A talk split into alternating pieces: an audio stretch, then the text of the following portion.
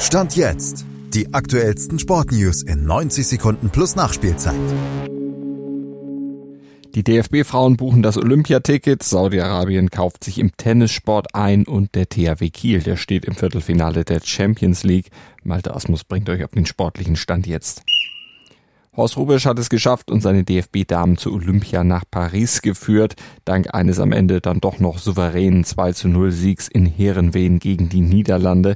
Clara Böhl und Lea Schüller, die schossen die Tore in einem Spiel, bei dem man merkte, dass es für beide Teams um ziemlich viel ging. Viel Kampf, wenig Spielfluss und vor allem eine fahrlässige Chancenverwertung prägten das Duell, ehe Deutschland dann seine Überlegenheit in der zweiten Hälfte dann auch auf die Anzeigetafel brachte und das Ticket nach Paris löste.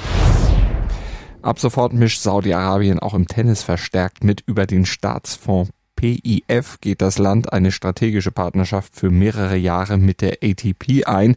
Gemeinsam wolle man den weltweiten Tennissport fördern, indem PIF nun offizieller Partner der ATP-Weltrangliste sowie der großen ATP-Turniere in Indian Wells, Miami, Madrid und Peking wird. Außerdem ist der Fonds ja auch noch Partner der ATP-Finals in Turin und der Next-Gen-Finals, die dann auch in Saudi-Arabien in Jeddah ausgetragen werden.